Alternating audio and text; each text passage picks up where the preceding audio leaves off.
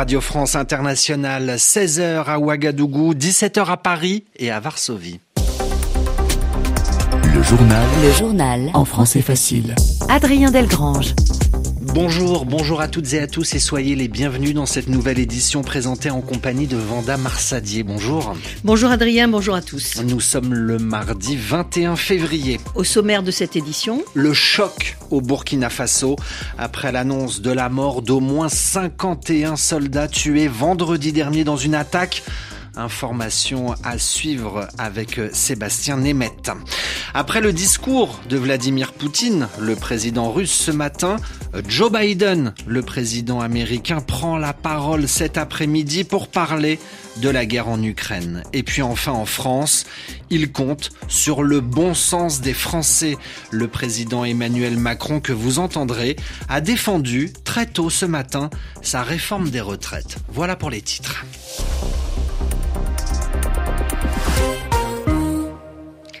C'est l'attaque la plus meurtrière au Burkina Faso depuis que le capitaine Ibrahim Traoré est à la tête du pays. Les chiffres officiels et encore provisoires parlent de 51 soldats tués.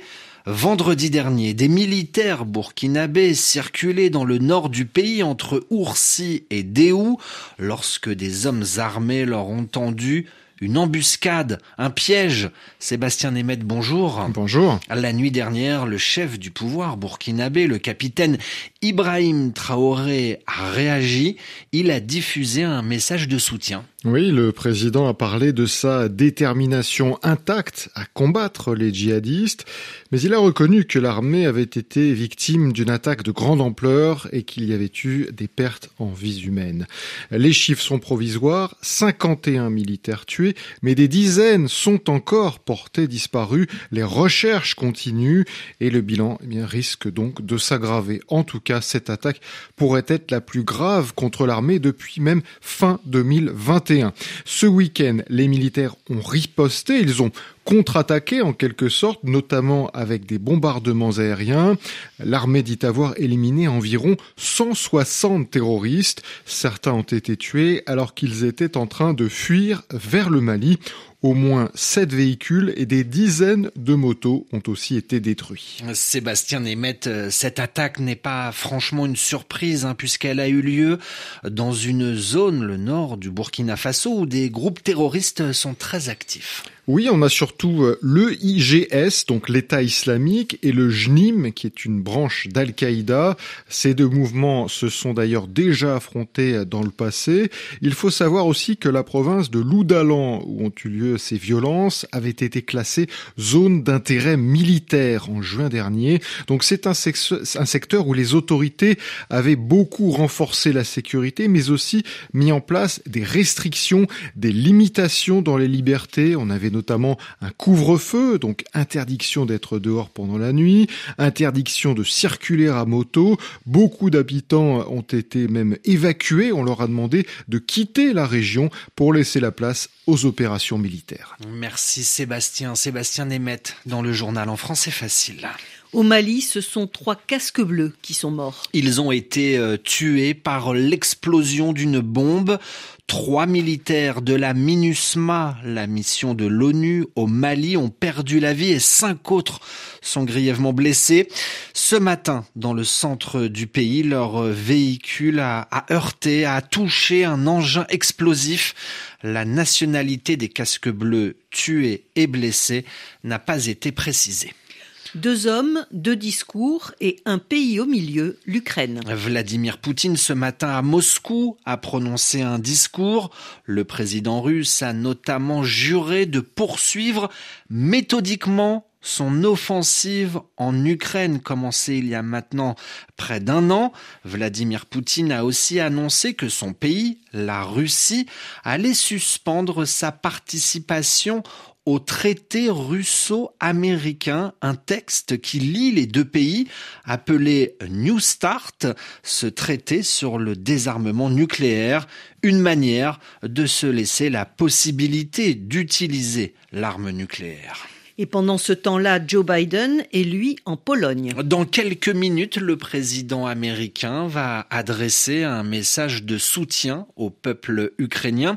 Il va aussi remercier les Polonais, car la Pologne a un rôle primordial, un rôle important depuis le début de la guerre. Le récit à Varsovie pour RFI de Martin Chabal. On pourrait parler de la Pologne comme de la base arrière de l'Ukraine. Ça fait bientôt un an que le pays reçoit la quasi-totalité de l'aide militaire avant de l'envoyer de l'autre côté de la frontière. Et à Arséchouf, dans le sud-est du pays, on voit clairement ce rôle particulier de la Pologne. Les armes occidentales et l'aide humanitaire sont débarquées et repartent du petit aéroport de la ville à une centaine de kilomètres de l'Ukraine.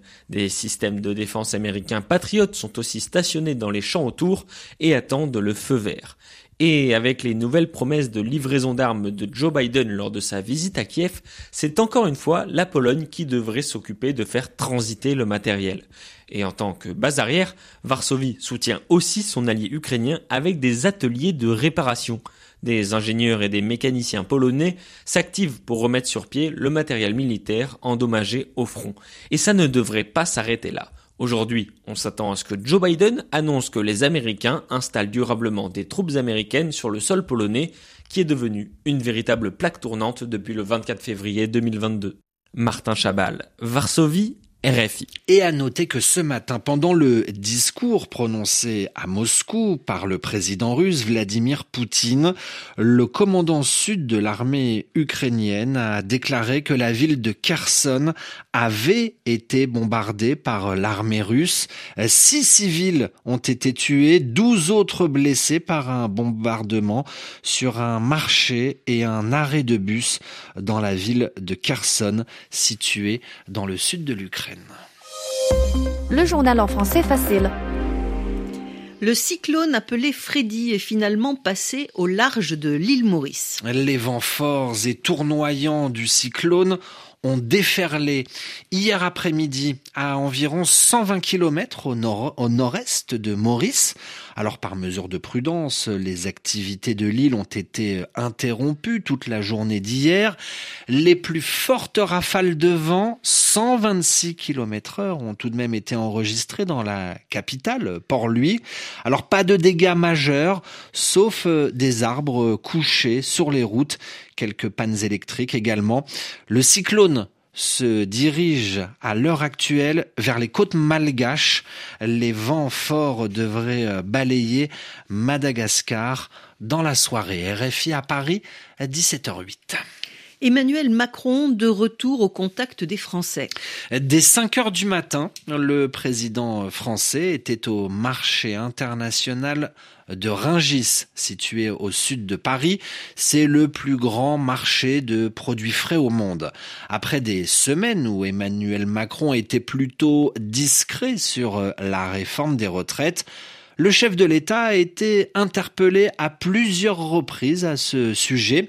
Emmanuel Macron en a profité pardon, pour défendre sa réforme, un texte de bon sens selon Louis. Je pense qu'on n'est pas au bout de ce chemin, mais, je pense que tout le monde a du bon sens dans notre pays. Enfin, c'est pas compliqué de se dire que quand on regarde, on a, moins, moins d'actifs qu'il y a 20 ans, on a plus de retraités, on vit plus longtemps. Donc c'est pas vrai de dire qu'on peut garder les mêmes âges, ça marche pas, ça marche pas cette affaire. Et donc, non mais donc faut le faire de manière progressive, et c'est ce que le gouvernement enrichi du débat parlementaire permet de faire. Et ensuite, il faut dire on différencie. Et donc les gens qui commencent à travailler très tôt, on appelle les carrières longues, les gens qui travaillent la nuit avec du froid, avec des charges, on prend en compte ces différences dans le calcul. Mais dans l'ensemble, les gens savent que oui, il faut travailler un peu plus longtemps, en moyenne tous, parce que sinon on ne pourra pas bien financer nos retraites. Emmanuel Macron ce matin au marché de Ringis avant un autre déplacement du chef de l'État prévu ce samedi au Salon de l'Agriculture à Paris. Enfin, la sécheresse en France. La France métropolitaine, l'Hexagone, n'a pas connu de véritable pluie depuis 31 jours, une absence de précipitation qui égale le record de 2020 et compromet le rétablissement des nappes phréatiques de l'eau souterraine nécessaire pour obtenir notamment de l'eau potable. C'est la fin de ce journal. Merci à tous de l'avoir écouté et à demain.